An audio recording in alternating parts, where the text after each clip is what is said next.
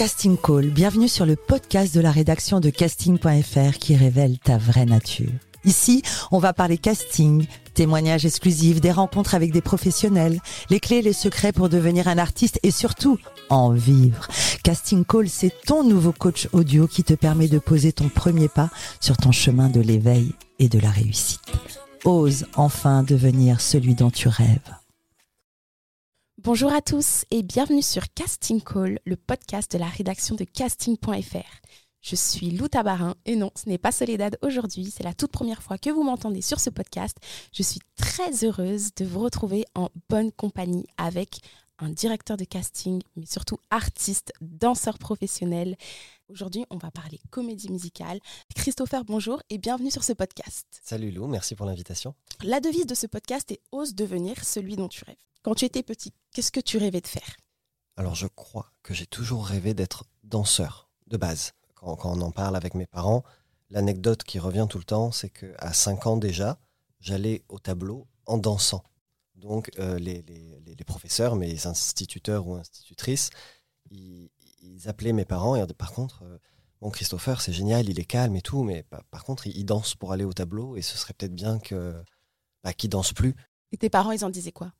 Ben, il me disait euh, si tu as envie de danser, euh, danse, fais juste attention de ne pas perturber les gens, que ça perturbe pas la classe, que tu travailles toujours bien. Mais euh, j'ai eu la chance dans ma famille d'être soutenu dès le début par mes parents. Ils sont pas artistes, j'ai aucun artiste dans la famille, mais ils ont toujours voulu que j'arrive à m'exprimer et que je trouve mon moyen d'expression j'ai toujours fait l'idiot, j'ai toujours fait des sketchs à la maison, je prenais des chaussettes, je me cachais derrière le, canapé, enfin voilà, je faisais des choses comme ça, je, rigolais tout le temps, je dansais pour ouvrir le frigo, je faisais des pirouettes, enfin et donc ils ont encouragé ça euh, mhm. dès le début, tout en me disant évidemment travail, euh, il faut quand même qu'il y ait une sécurité derrière, on connaît pas ce métier, on sait pas ce que c'est, est-ce que tu vas réussir à, travailler, voilà, est-ce que tu vas pas tomber dans, dans, les affres euh, du métier que l'on peut imaginer quand on est parent et qu'on ne connaît pas ce métier-là, hein, de, la drogue, de l'alcool, parce que parce que c'est l'image que, peuvent avoir certaines stars hollywoodiennes, euh, voilà, des réputations sulfureuses, tout ça, et ça fait peur aux parents, ce que je peux comprendre. Et d'où ça vient, tu penses, euh, cette envie d'être euh, danseur dès 5 ans? J'en sais rien. Franchement, je sais pas. je sais pas. J'ai toujours bougé partout dans l'espace. J'avais besoin d'être en mouvement. J'ai toujours eu besoin d'ancrer les choses dans le mouvement. Et donc, je pense que c'était naturel naturel chez moi de partir là-dedans. Et il n'y avait pas des films ou, des personnalités, des comédies musicales qui, t'inspiraient? Alors, je crois qu'il y a un film qui m'a énormément parlé qui s'appelle Ballroom Dancing, qui est euh, parce que j'ai commencé par la danse euh, sportive, donc euh, le rock, le cha-cha, la samba, la valse anglaise, voilà, les latines et les standards. J'ai commencé par ça moi la danse. C'est vrai que ce film parle un tout petit peu de ça et de quelqu'un qui va se révéler à l'intérieur de ça, du parcours difficile que c'est ces concours et ça m'a beaucoup parlé. Évidemment, Dirty Dancing fait partie des films qui sont emblématiques dans ma carrière euh, parce que j'ai eu la chance de jouer dans la comédie musicale Dirty Dancing, dans, ah. les deux versions. Et voilà, pour moi, ça a été euh, une boucle qui se, qui se termine et ça a été euh, incroyable. plus tard, il y a eu, y a eu Grease, évidemment. puis il y a eu tous les, tous les Disney, tous les High School Musical. Tout, voilà. Dans les artistes purs et durs, j'ai toujours baigné avec ma mère dans dans, la musique de Mylène Farmer. Et on, aime, on n'aime pas, peu importe. Son univers euh, m'a toujours parlé. Voilà, j'ai un univers un peu, un peu dark, un peu mélancolique, euh, euh, un peu gothique, un peu sombre. C'est vraiment ce qui me parle, c'est les influences qui me parlent. Donc forcément, Mylène et son univers m'a parlé très jeune. Et ces spectacles, ces concerts, ce sont des spectacles. Ce sont des vrais shows. Et c'est ça, petit à petit, il m'a dit, mais c'est ça que j'ai envie de faire sur scène. J'ai envie de partager ce, ce moment-là avec ces gens-là, euh, raconter une histoire, faire des, tableaux extraordinaires, danser des belles chorégraphies. Euh, et puis petit à petit, j'ai enrichi ma culture avec les chorégraphes, euh, les grands chorégraphes, hein, que ce soit Béjar, Anne-Thérèse de Kerschmaker, Maggie Marin, Locage et, des plus anciens encore. Et puis après, ça s'est un peu popularisé. Mhm. la danse, il y a plein de compagnies hip-hop qui sont sorties, qui ont émergé, qui ont amené un nouveau mouvement, une nouvelle façon de danser, de percevoir la musique. Et voilà, tout ça a fait que j'ai découvert les comédies musicales euh, un peu plus tard. Euh, évidemment, avec Notre-Dame de Paris, euh, ma mère était fan et donc j'avais le CD à la maison et voilà, et les captations. Et puis, je suis monté à Paris voir Le Roi Soleil, etc., etc. Et petit à petit, tout s'est, tout s'est mis en place. Et je me suis dit, en fait, ce qui me fait rêver, c'est la comédie musicale. C'est pouvoir interpréter un personnage sur scène, qu'il soit dans les ensembles ou qu'il soit rôle. Je peux danser, je peux jouer, je peux m'exprimer différemment. Et tu me dis que tu viens pas d'une famille d'artistes, mais ta maman t'a quand même assez euh, initié à, toute cette, euh, cette culture artistique. Elle écoutait Mylène Farmer avec toi. Oui, oui, oui. Elle et mon père. Mon père était fan de Michael Jackson, donc j'avais du Michael Jackson partout dans la maison. tous les deux avaient une culture assez rock, assez, assez punk. Donc j'ai baigné là-dedans et dans une culture du coup assez euh, londonienne, on va dire, dans, euh, dans l'esprit, euh, avec ma mère, et un peu plus américaine, avec mon père, avec Michael et, ce genre de choses, et Prince et tout ça. Ils m'ont laissé libre de d'explorer, d'écouter. Ils m'ont jamais contraint à aimer quelque chose. ils m'ont appris à, découvrir, à m'enrichir, à, développer mon esprit critique. et ça, je, pense qu'aujourd'hui, c'est c'est un des éléments primordial de, de, ma vie d'artiste, parce qu'il faut développer ce sens critique et, cette écoute et cette curiosité. Et, euh, tout au long de, ma vie personnelle et de ma carrière professionnelle, j'ai rencontré des gens qui m'ont permis d'ouvrir encore plus euh, le, champ des possibles. C'est formidable. Et quand ils ont su que tu, tu dansais en classe, euh, voilà, quand tu étais jeune, t'ont inscrit à des cours de danse? Alors j'ai commencé la danse à 10 ans. Ok. avant ça, j'ai fait plein de choses. J'ai fait, fait de l'athlétisme. Très sportif. J'ai toujours aimé le sport. j'avais besoin de bouger, j'avais besoin de me dépenser. Euh, un peu plus jeune, j'ai fait aussi des arts martiaux, j'ai fait du karaté. Et puis petit à petit, je, à un moment donné, je me suis dit, tiens, j'aimerais bien. Euh, parce que les cours de danse, ça existe? Et, il se trouve que mon père prenait des cours de danse avec sa compagne de l'époque, qui est toujours d'ailleurs sa compagne aujourd'hui, qui est sa femme, des, cours de danse de couple dans une petite association. J'habitais à Miramas, qui est une toute petite ville à côté de Marseille. Et euh, il m'a dit, bah, viens. Et j'ai commencé comme ça et j'ai jamais arrêté de danser depuis. Et après, tu t'es professionnalisé à partir de, quand? Tu as suivi un cursus euh, scolaire normal? Alors, je suis allé jusqu'au bac, jusqu'au bac littéraire. Euh, j'ai eu la chance d'être pris à mes 16 ans, 16-17 ans, je crois, dans une école qui avait des horaires aménagés avec un lycée. Mhm. Du coup, j'ai pu vraiment terminer ma scolarité, ma terminale, en ayant des horaires aménagés avec une école de danse privée, bien sûr, mais euh, qui était euh, reconnue par la ville, qui était à Rouen, c'est l'école de Carole Vergia. Et, euh, c'est là où j'ai fait la vraie transition de OK, je termine mon bac et je me professionnalise vraiment parce que c'est vraiment ce que j'ai envie de faire, même aujourd'hui à, 17-18 ans. c'est ça que je veux pour mon avenir, c'est pas autre chose. Donc allons-y. Et après cette école, j'ai passé les concours du Conservatoire de Lyon du CNR dans lequel je suis rentré. J'ai fait un an. Et puis après, j'ai passé le conservatoire du CNSMD, qui est le Conservatoire national supérieur de musique et de danse de Lyon. Et je suis rentré dans la classe contemporaine et j'ai euh, continué ces classes-là. Quel souvenir tu gardes de, ces études? Ah, c'est, euh, je, suis passé d'école en école. J'ai vraiment un parcours atypique parce que j'ai 36 ans aujourd'hui. J'ai déménagé à peu près 35 fois, je crois, euh, dans ma vie, si je compte mes déménagements personnels, ceux de mon père et ceux que j'ai vécu avec ma mère. Du coup, j'ai pas de vraies attaches, euh, j'ai pas une, vraie base solide quelque part, mis à part à Miramas dans le sud, chez mon père. J'ai euh, plein de, petites branches un peu partout en France. Et du coup, j'ai des souvenirs chargés dans beaucoup de villes qui, qui me racontent quelque chose et qui aujourd'hui, euh, tout, tout, ça, ça fait de moi celui que je suis aussi parce que on peut dire ce qu'on veut, mais malgré les régions, c'est pas les mêmes mentalités, c'est pas les mêmes façons d'enseigner peut-être, c'est pas la même façon de parler. Et tout ça m'a nourri euh, de, façon folle et j'ai des souvenirs fous euh, partout de mes 10 ans à mes, à, mes 20 ans. Euh. Et à ce moment-là, vers où tu voulais aller? C'était quoi ton, ton but, ton goal ultime? Tu voulais être danseur, comédie musicale? Ouais, Mon but ultime, c'était d'arriver à intégrer le monde de la comédie musicale. Mmh. Voilà, c'est à cette époque-là, j'avais vraiment envie de ça. Petit à petit, j'y suis arrivé. Mmh et raconte-nous justement, quel est ton plus beau souvenir de comédie musicale? Oh waouh, ça c'est très très dur. Euh, ça c'est très très dur. Il y, en a, il y en a énormément. Alors évidemment, Dirty Dancing est un de mes plus beaux souvenirs parce que c'est un accomplissement et c'était quand le spectacle a été annoncé. Je me suis dit c'est vraiment le spectacle que je veux vivre en tant que danseur. C'est là que j'ai commencé, c'est les danses que j'ai toujours dansées. Puis il y a, la enfin, il y a le porté mythique. Euh. Voilà, bon moi je le faisais pas évidemment, hein, mais, euh, mais tout est mythique, ce spectacle est mythique et dans, dans les salles c'était la folie absolument tous les soirs les gens hurlaient les répliques euh, cultes avant euh, les comédiens. Euh, avant le porter, ça hurlait comme c'était pas permis. Il y a des gens qui hurlaient Johnny dans la salle, ou qui hurlaient Patrick d'ailleurs. et puis les danses, c'est la première, quand on a ouvert, on s'est pris une vague d'énergie incommensurable. On sent, j'en ai des frissons encore rien d'en parler, mais, mais c'était fou et c'était une troupe les, deux saisons qu'il y a eu, il y a des gens qui ont changé dans la troupe, mais les deux troupes étaient incroyables. Et j'ai vraiment des souvenirs de fou. Il y a eu Hit Parade où j'ai eu la chance de, faire l'hologramme qui donnait vie à Sacha Distel sur scène. Donc c'est pareil, ça a été une expérience extraordinaire. Euh, il y avait son fils qui était là régulièrement, avec qui on parlait, qui me racontait les histoires de son père, pourquoi il bougeait ainsi, pourquoi son corps était comme ça.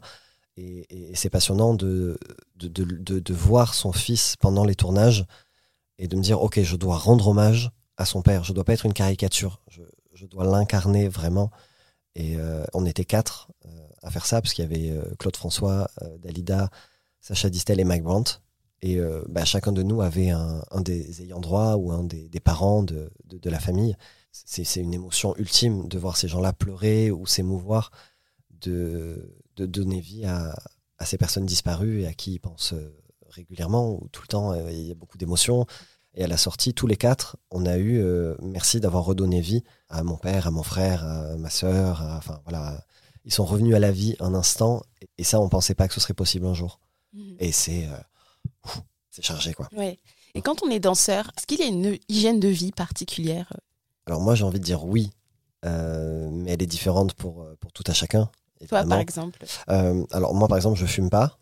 je sais pas si c'est juste parce que je suis danseur ou juste parce que ça ne sert à rien mais euh, je fume pas. Euh, je crois que je dois boire trois verres d'alcool par an euh, maximum pour les occasions. Après, oui, bah, il y a la salle de sport, on fait du sport, on s'entretient, on entretient le cardio. J'essaye de faire attention à ce que je mange. Mais est-ce que c'est tant parce que je suis danseur ou parce que juste j'ai envie de faire attention à ce que je me mets dans le corps? Il y a l'hygiène de vie normale. Je sais pas, j'ai énormément d'amis qui sont des fumeurs ou voilà, qui font la fête. Chacun est, différent. Et puis chacun, à, propos de, son corps aussi et de, ce qu'on veut en faire. Euh, moi, je suis toujours surpris, j'ai toujours été surpris de voir des danseurs incroyables euh, fumer comme des pompiers. Non, mais comment vous faites? Genre, Moi, si, si, je fume deux clopes, je pense que je suis euh, à terre, en fait. Mais voilà, on est, on est tous différents et on sait, on sait s'écouter. Donc, je pense qu'il faut juste s'écouter et, faire attention à soi, mais en termes global c'est quand même très important parce que bah c'est faut écouter son corps et justement c'est le corps euh, qui est là sur scène il faut il faut être euh, il faut être bien. Euh, il y a y a l'hygiène de vie il y a aussi les aléas par exemple les blessures. Est-ce que toi tu en as déjà eu? Oh là oui. Je crois que tous les danseurs en ont eu là récemment. Et je me suis fait une blessure vraiment stupide mais je suis tombé dans les dans les escaliers du RER e et je me suis fait une entorse une semaine avant ma première. Et dans ces cas-là comment comment ça se gère? Ah ben dans ces cas-là, euh, c'est euh, bandage euh, en plâtre d'argile, hélicryse, arnica, cryothérapie, le maximum de repos possible.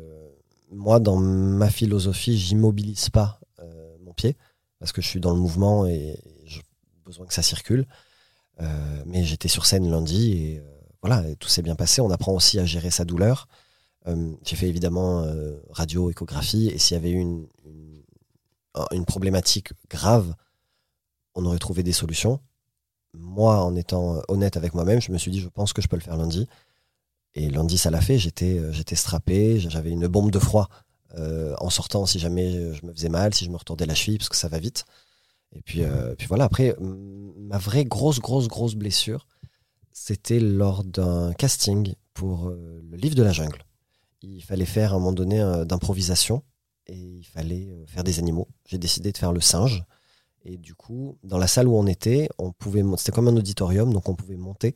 Donc je suis monté à 4-5 mètres de haut et j'ai sauté euh, pour faire une cascade de singe, parce que j'ai aussi fait de la cascade euh, dans mon parcours. Et au moment où je saute, comme on était en improvisation à 3, il y a un de mes collègues qui s'est un peu décalé vers moi et j'ai eu peur de lui tomber dessus. Et du coup, même si j'ai amorti la chute, j'ai décalé mon poids du corps, je suis tombé sur les talons j'ai roulé et je me suis euh, fracturé les deux talons en même temps. J'ai continué, j'ai fini l'audition. Euh, on a mal, mais on finit. Je suis allé m'asseoir. Une fois l'audition terminée, je pouvais plus me lever. Euh, du coup, c'est l'assistant metteur en scène et la chorégraphe qui m'ont aidé, qui m'ont porté, qui m'ont soutenu pour m'amener à ma voiture, parce que l'audition était hors de Paris. Donc, ils m'ont amené à ma voiture. J'ai pris le volant. J'ai conduit pendant 25 minutes pour arriver chez moi. Et euh, arrivé chez moi, il y a ma partenaire de vie qui était là. Et qui m'a vu blanc, vert, jaune, rouge, bleu, de toutes les couleurs, qui m'a dit on va peut-être aller aux urgences. Ah oui, je crois. Voilà, et ça a été ma plus grosse blessure. Et là, trois mois de fauteuil roulant. donc évidemment immobilisé, mais comme je, comme je suis un peu têtu et que je bouge, je faisais tout sur les genoux. elle m'avait acheté, vous savez, des, des genouillères comme pour les carleurs. Donc très résistante, euh, voilà. Donc j'avais ça et je faisais tout sur les genoux. Et à cette époque-là, c'était le casting de la famille Adams que je gérais. Et donc la fin du casting, j'ai géré en fauteuil roulant et sur les genoux. Ok, donc tu gérais ça en tant que directeur de casting. Là, je gérais la famille Adams en tant que directeur de casting. Justement, on va parler maintenant de, ton autre casquette, celle de directeur de casting. Mm. Quand est-ce que ça a commencé? Euh, Ça a commencé en 2017. Parce qu'en 2017, je, sortais du coup de, euh, de Hit Parade, donc euh, les hologrammes. Et euh, j'avais rencontré une chorégraphe sur un, petit spectacle pour lequel j'avais aidé, qui me dit écoute, on m'a appelé pour chorégraphier un, spectacle qui s'appelle La famille Adams. j'aimerais que tu sois mon assistant sur ce spectacle parce qu'il y a du tango, il y a un peu de danse de couple. J'aimerais que ce soit toi. et j'ai dit ok, pas de souci. Et au cas où, je te demande, est-ce qu'il cherche aussi un assistant metteur en scène? Parce que c'est quelque chose qui m'intéresserait beaucoup. Du coup, elle m'a dit, écoute, je sais pas, je demande au metteur en scène. Euh, il n'y avait pas de budget pour avoir deux assistants sur le projet. Donc le fait que j'ai double casquette était intéressante. Et euh, j'ai rencontré le metteur en scène, on a sympathisé tout de suite. Il m'a dit, ok, euh, partons ensemble pour, pour l'assistanat de la mise en scène aussi. Et puis quand les castings se sont mis en place, je lui ai dit, est-ce que je peux m'occuper de, de, de, la direction de casting, c'est-à-dire juste de l'organisation? Évidemment, en tant que directeur de casting, j'ai pas de poids de décision. Mais je dis, voilà, toute l'organisation, tout ça, pour moi, ça va avec l'assistana chorégraphe et l'assistana mise en scène. Donc, je te propose de mettre en place euh, le casting, comme ça, tu n'as pas à t'en occuper, tu as juste à gérer la partie artistique. Il m'a dit, euh, ok, allons-y, c'est parti. Donc, sur le même projet, je me suis retrouvé à faire ces trois, ces trois casquettes-là. Mhm. Et, euh, c'est incroyable parce que du coup, j'avais une interaction avec les artistes qui était complète. Voilà, je les avais dans toute l'organisationnel de la direction de casting. Et puis, c'est moi qui montrais les chorés quand on passait les, euh, la danse. Et, euh, et, puis, pour les textes ou pour l'assistanat de mise en scène, pour les directions, tout ça que me donnait le, metteur en scène, c'est moi qui leur donnais. Enfin, voilà, c'était, c'était fou. Et en fait, je me suis dit, waouh, c'est ça que je veux faire aussi. c'est découvrir les, les, artistes dans leur globalité et pas simplement leur parler par mail ou pas simplement leur donner trois pas. En fait, j'adore leur donner trois pas et leur donner une direction de jeu et les amener à se dépasser en casting. Euh, tout, ça me parle, tout ça est incroyable. Et une fois que le projet s'est mis en place, c'était une production italienne, donc je les ai aidés en, en assistanat de production à comprendre les déclarations de cachet, à faire en sorte que ce soit fait en temps et en heure, euh, de pourquoi cette ligne sur ce contrat-là, pourquoi cet artiste demande ça, euh, etc. Parce que l'intermittence, bah, c'est français, hein, donc euh, c'est un système qui est, particulier et euh, pour qu'il n'y ait pas trop de soucis euh, ou de retard ou de choses comme ça, ben, je me suis retrouvé à être casting, assistant metteur en scène, assistant prod et assistant chorégraphe sur le même spectacle. Et je pense que ça a été une formation accélérée incroyable. Oui, parce que force, être directeur de casting, il n'y a pas de, de formation. C'est fou. Et tu parles d'interaction, tu parles de se dépasser. Mm. Et euh, justement, moi, je peux témoigner. Je t'ai vu plusieurs fois faire passer des castings aussi bien à des enfants qu'à des plus, plus, âgés, à des adultes. Et à chaque fois, tu prends le temps pour chaque personne de, de les aider, de leur donner des conseils. même s'ils ne sont pas retenus au casting, c'est un moment de partage où tu, les aides, tu te lèves même. Et si jamais ils ne sont pas trop à l'aise, tu les mets bien à l'aise. Pourquoi c'est si important pour toi? Je pense que c'est important pour moi parce que je l'ai vécu aussi en tant qu'artiste. C'est-à-dire que je, connais les travers du casting, je sais ce que c'est d'être de l'autre côté, euh, d'avoir mal vécu des choses, ou qu'on nous ait mal parlé, ou qu'on nous mette pas à l'aise, et qu'on sorte du casting en se disant Mais en, fait, j'ai pas pu donner le meilleur de moi-même, parce que c'est passé trop vite, euh, où on m'a pas dit bonjour, où je me suis senti jugé, où les personnes sont sur leur téléphone, où elles parlent entre elles, et peu importe ce qui se passe, il y a sûrement, ce que je dis maintenant aux artistes qui passent, c'est que il y a sûrement énormément de raisons pour qu'une personne de la production réponde à son téléphone. Il y a des choses qu'on ne peut pas maîtriser. Euh, une urgence, quelle qu'elle soit, il a besoin de répondre, il, répond. Euh, nous, ça peut nous paraître pas poli, mais c'est peut-être quelque chose qu'il faut gérer euh, dans l'instant. Pareil, il y a énormément de, créatifs qui se parlent entre eux pendant l'audition parce qu'ils ont besoin de, communiquer dans l'instant. Mhm. Et moi, je leur dis, ça ne veut pas dire que c'est négatif. Je sais, c'est perturbant. Je, je sais, ça, c'est horrible parce que nous, dans notre tête, direct, c'est mon Dieu, qu'est-ce qu'il dit sur moi? J'ai été mauvais, oh là là, ou je, suis mal coiffé, ou il y a un truc qui va pas dans ma tenue, ou j'ai coiffé une note, ou bon, voilà, je sais ce que c'est tout ça. Donc c'est important pour moi parce que l'humain, en tant que médian, euh, me fascine et, euh, m'interroge euh, et, me donne envie de m'investir à fond. Mhm. donc ma priorité pendant un casting, c'est que les gens puissent profiter, puissent s'amuser et puissent essayer à l'instant T d'être au mieux de ce qu'ils sont en vérité. Parce que quand on arrive, une heure avant, on a chanté la chanson parfaitement bien, euh, on est euh, génial, euh, c'est super, on est rassuré. On passe le casting, on s'est planté ou pas, peu importe. On retourne chez nous, on se dit non, mais c'est pas possible, je la connais la chanson, on l'a refait, c'est parfait. Mhm. Et on est tous passés par là. Et que ce soit en danse, en jeu, en chant, on est tous passés par là. On sait que le moment du casting est un moment où la perte de contrôle est là. Et il y en a, c'est des, des tueurs d'audition. Vraiment, ils sont un, ou elles sont incroyables. Et il y en a, ce sont des artistes fous, mais le stress du moment ou, les énergies du moment font que d'un coup, on, les perd un peu. Et c'est ça que j'essaye de, rattraper. Mhm. Euh, en, leur disant, en fait, nous, ce qu'on veut voir, c'est l'artiste que tu es. C'est un vrai partage, c'est un vrai échange. C'est important de comprendre qu'on a autant besoin d'eux dans le spectacle mhm. que du coup, ils ont, entre guillemets, besoin de nous pour les employer dans, dans le spectacle. Ça se fait ensemble, c'est-à-dire qu'on est tous là pour une seule chose, c'est le projet. Donc c'est trouver les bonnes pièces à mettre au projet, que ce soit des pièces humaines, des pièces techniques, des pièces artistiques. Voilà, tout ça doit se mettre en place. Et je dis pièces, évidemment, pour généraliser, mais euh, voilà, l'humain n'est pas un robot, n'est pas une machine. Et, c'est justement ça que, qu'on va chercher et, que moi je veux trouver. Et du coup, je, parle aux gens, j'aime leur laisser le temps, j'aime euh, leur dire, OK, on l'a fait une première fois, c'est bon, maintenant on l'a démoulé. Euh, t'as déstressé, euh, on a entendu des choses, machin. Là, on va la refaire pour s'amuser, euh, pour s'éclater. Et, voilà, je parle. Et qu'est-ce que ta chanson raconte? Qu'est-ce que le personnage raconte? Est-ce que tu as des questions? Donne-lui un corps, donne-lui une voix. voilà, amuse-toi avec ça. te prends pas la tête. Montre-nous autre chose. Montre-nous ta folie.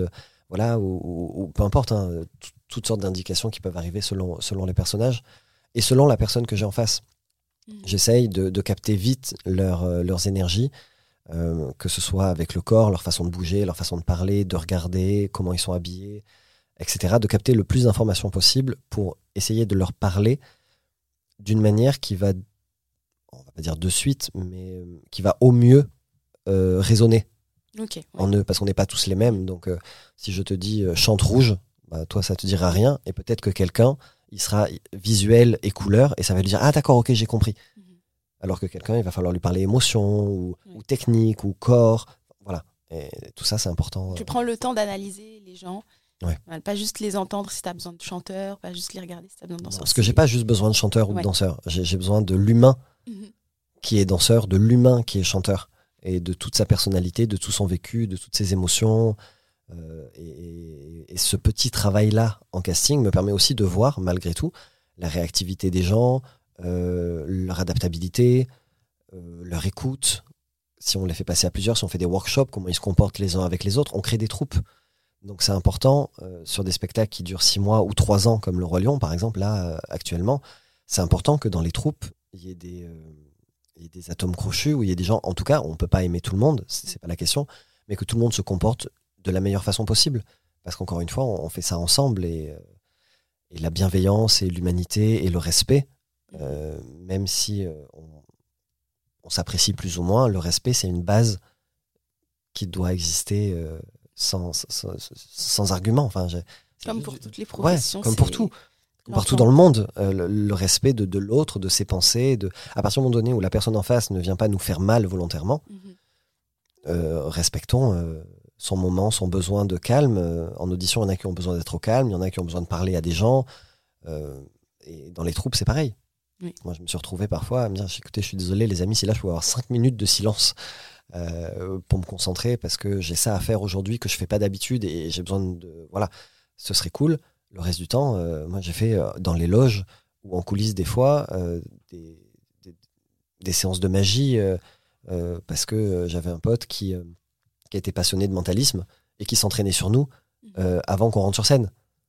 Mais si tu connais ta track par cœur depuis six mois et que tu sais que tu as deux minutes de blanc, tu dis bah vas-y, euh, teste-moi. Ok, super, bon, bah j'y vais. Voilà, mais on n'est pas tous pareils. Oui, Donc il faut savoir euh, se respecter les uns les autres et respecter les artistes qui viennent passer des auditions. C'est extrêmement dur de Mhm. passer une audition. Parce qu'on n'en passe pas une par an, on en passe 15 par an. Ça veut dire que minimum 15 fois par an, on, on se donne à des gens pour qu'ils nous disent euh, oui c'est toi ou oui c'est pas toi.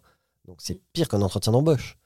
T'en Euh, passes encore, toi, des lambda. auditions Ouais, bah, pour Codex, euh, la pièce chorégraphique, j'ai passé, passé une audition. euh, j'ai passé des auditions un peu de, de théâtre aussi. Et puis, euh, et puis en doublage, de temps en temps, il y a des essais. Alors, c'est pas des auditions euh, au sens euh, large du terme, comme on en parle en théâtre, en comédie musicale ou en cinéma.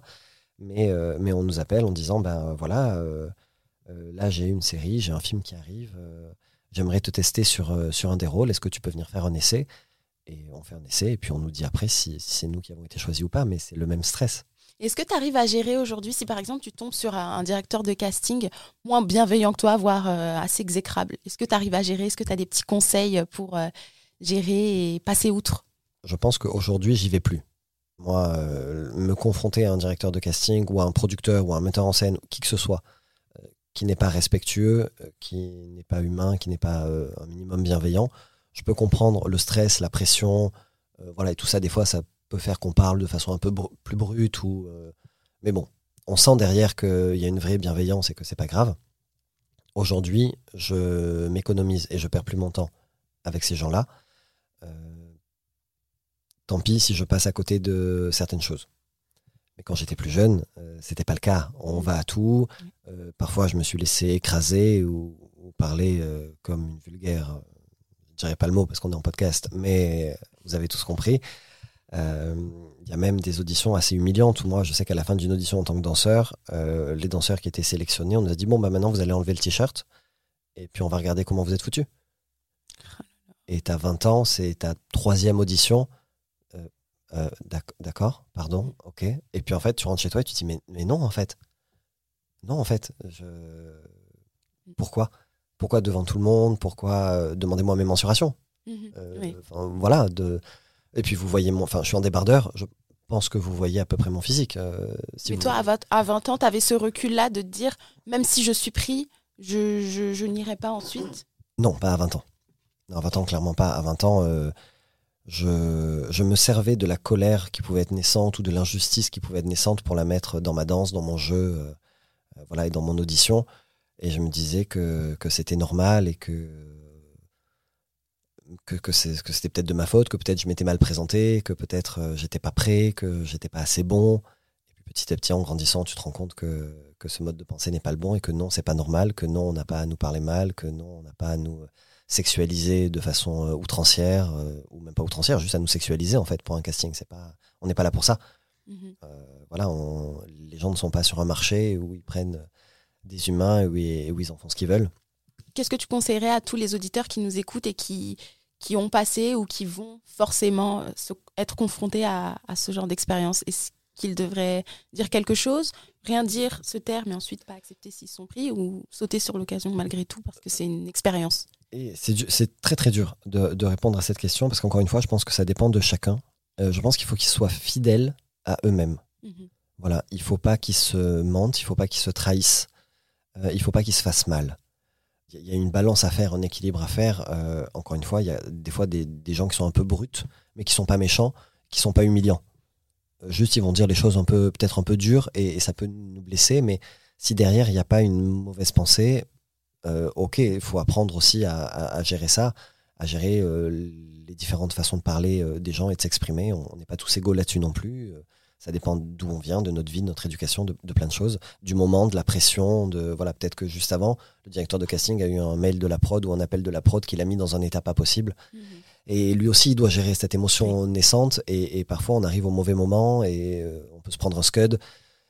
Mais derrière, il y a quelque chose de, de plutôt sain, malgré tout. C'est quand ça devient malsain que c'est problématique. Et là, pour moi, la seule vérité, c'est la sienne. Mhm. Euh, Est-ce que je suis en paix avec ça? Est-ce que je m'en fous? Est-ce que, malheureusement, euh, est-ce que je vais en jouer pour essayer de m'en sortir euh, et que je le payerai plus tard? Est-ce que, voilà, Est-ce que j'ai les épaules pour voilà, est-ce que j'ai les épaules pour?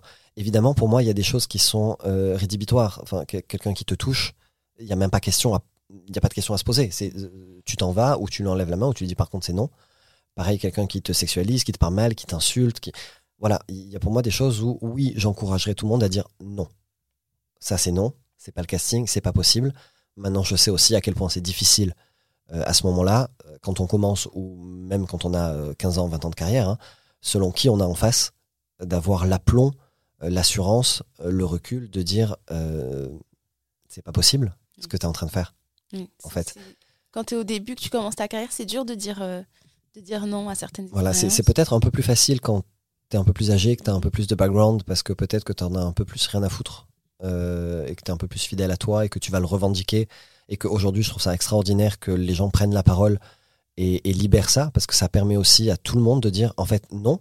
Et, surtout, en fait, je vais t'afficher devant tout le monde, et il n'y a pas que moi qui vais en payer le prix. Il n'y a pas que moi qui risque ma carrière à te dire non à quelque chose qui n'est pas normal. Euh, parce qu'avant, euh, un, peu plus avant, avant que tout ça émerge, bah oui, on, avait, on s'est dit, mais si je dis non, euh, là, qu'est-ce qui se passe? Je vais jamais travailler, il va parler mal de moi. Si je lui dis oui, il va de toute manière mal parler de moi parce qu'il va dire que, euh, que je l'ai séduit ou que je l'ai dragué et puis qu'après, euh, j'ai pas donné ce qu'il voulait, que je suis pas allé au bout.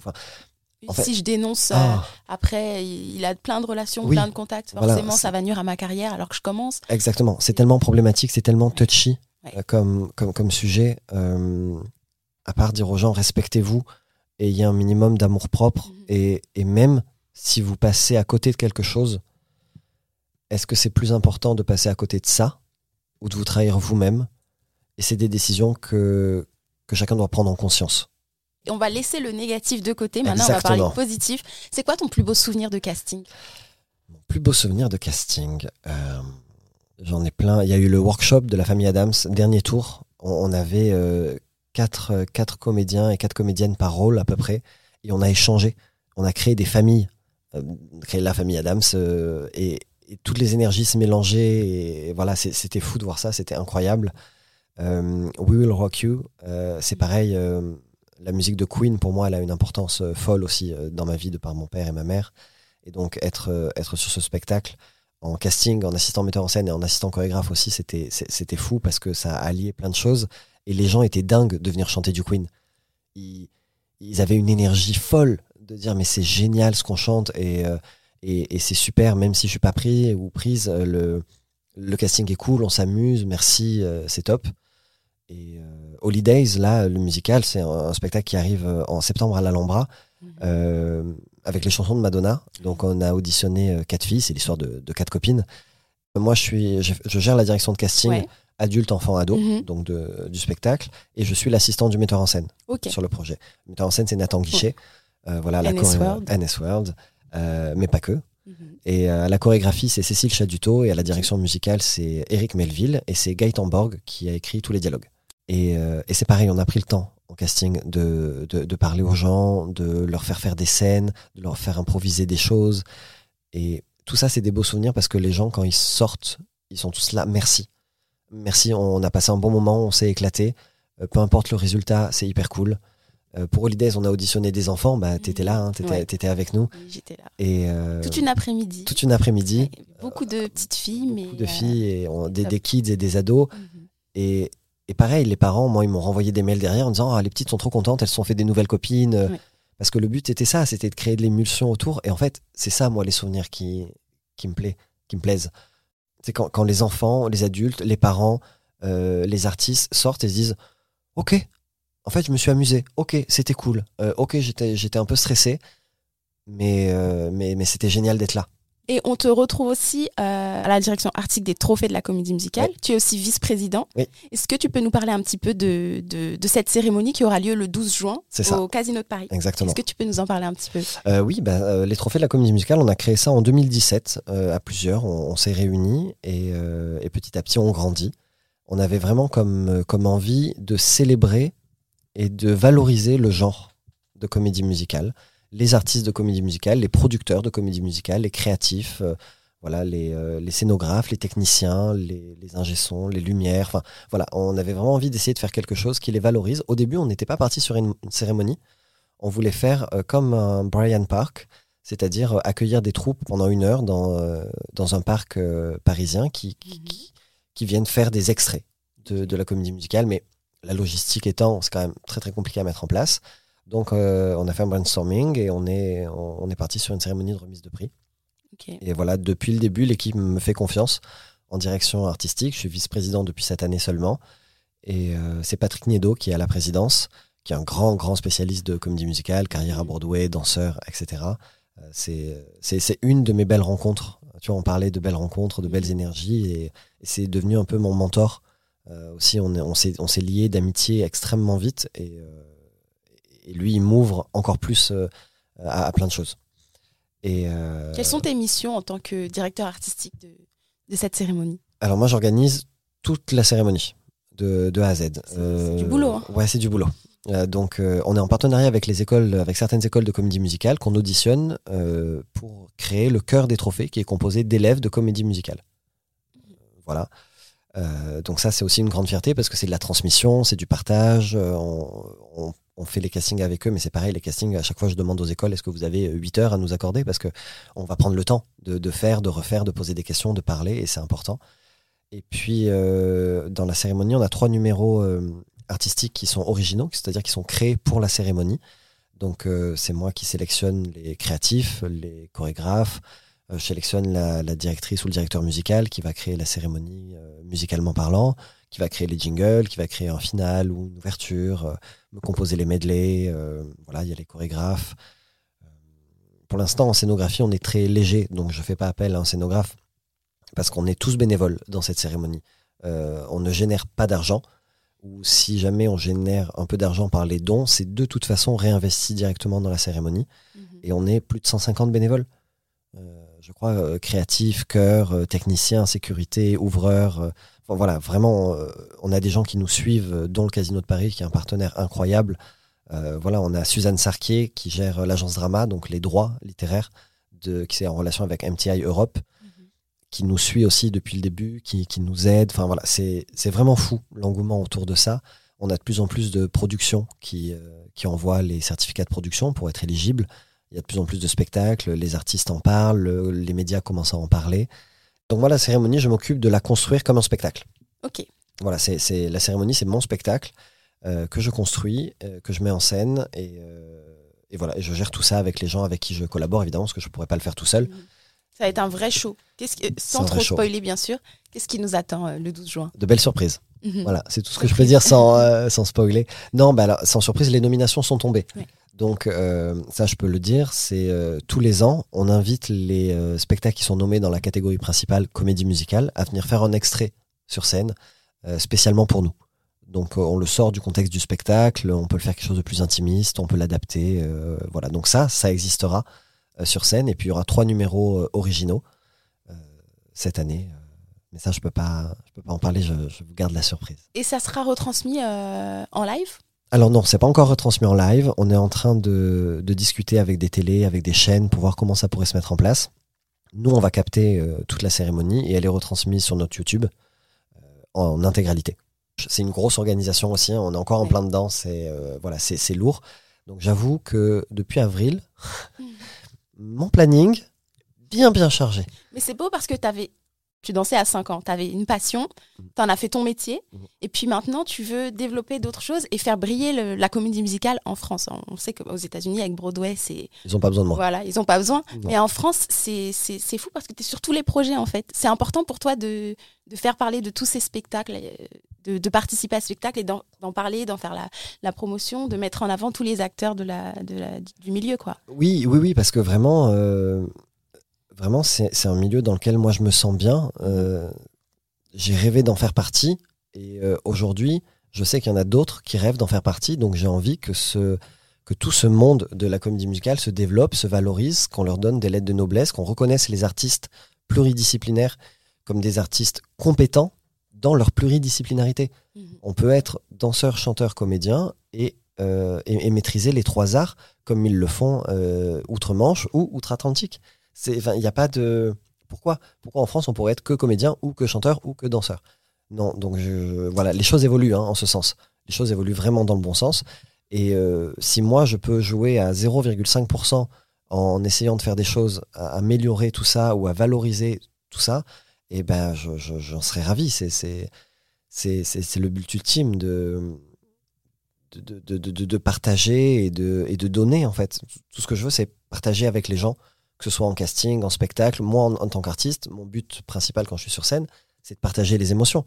Quand je suis derrière la table, c'est de, de, partager avec les gens, de prendre leurs émotions, de, de voir qui va où, comment. Les créatifs, c'est pareil. Et puis les producteurs, valoriser les producteurs. Ils prennent des risques énormes en montant des comédies musicales. Euh, et pourtant, c'est formidable et le public est au rendez-vous. Euh, les salles se remplissent de plus en plus. Euh, ça revient. Donc tous ces acteurs-là, que ce soit comédie musicale et après en, extrapolant, hein, cinéma, théâtre, podcast, livre, doublage, en fait, ça fait partie de la culture intégrante de la France et on a besoin de valoriser ça et que, et que tout le monde soit porté à, la, à la hauteur de leur on va pas dire talent parce que j'aime pas mesurer le talent, mais euh, à la hauteur de leur engagement. Mhm. Voilà, euh, que ce soit des producteurs, des créatifs, des techniciens, euh, des ouvreurs, des habilleurs, des, costumiers, des danseurs, des danseurs, des chanteurs, des comédiens, enfin, et tous les métiers que j'oublie parce que je peux pas tous les citer, mais ils sont tous importants. Il n'y a pas une seule personne qui n'est pas importante dans le mhm. circuit. Même les, les personnes qui font l'entretien des casinos, ou des casinos, n'importe quoi, ou des théâtres, ou tout ça, ce sont des personnes qui sont extrêmement importantes. Parce que si elles n'étaient pas là, euh, les salles seraient immondes et les spectateurs viendraient pas, etc. etc. Donc en fait, euh, les gardiens euh, des, théâtres sont très importants. C'est le premier pas de sécurité, c'est le premier lien.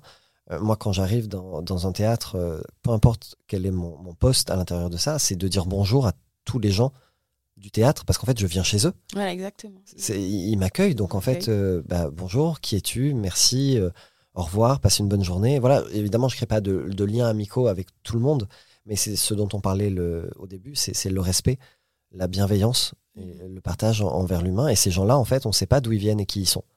Et c'est passionnant quand on commence à s'intéresser à eux, de savoir d'où ils viennent, où ils sont, et ça peut nourrir un projet, ça peut nourrir un personnage, euh, ça peut nous nourrir nous, juste nous en tant qu'humains. Euh, de base parce que on a tous des vies extraordinaires et si on prenait le temps de s'y intéresser un peu, on, on se développerait euh, comme c'est pas permis. Bon, j'ai un peu digressé, on, est, on est parti dans, un discours humaniste. Mais, non, mais vraiment un grand merci pour ce, pour ce moment sur Casting Call. Nous, on aime justement ces, ces témoignages de, personnes qui, qui, avaient une passion très petite, qui en ont fait leur métier avec de la détermination et qui maintenant œuvrent pour le, le, milieu artistique. Donc, vraiment un grand merci. J'essaie, pas merci à vous. Euh, c'est tout, tout, tout, le bon côté de l'ambition que, que je trouve. Voilà, c'est de parce que je suis ambitieux comme garçon, j'ai envie de faire plein de choses et j'ai envie de les faire pour, euh, on va pas dire pour le bien commun, ce serait un, peu too much exagéré, mais encore une fois pour les projets, pour, pour, les gens, pour valoriser tout ça, pour qu'on puisse, pour qu'on puisse tous en profiter. Mhm. C'est ça le but, c'est que ça rayonne. Voilà, c'est ça le mot que je cherchais, euh, c'est qu'il y ait du rayonnement. Et on est plusieurs, hein. il n'y a pas que moi, on est plusieurs à participer à tout ça et, c'est merveilleux de, de rayonner tous ensemble et de fédérer, rayonner et fédérer. Voilà, rayonner, fédérer. Voilà. Bien clôturer ce podcast. Merci beaucoup, Christopher. Merci beaucoup. Merci à toi, Lou.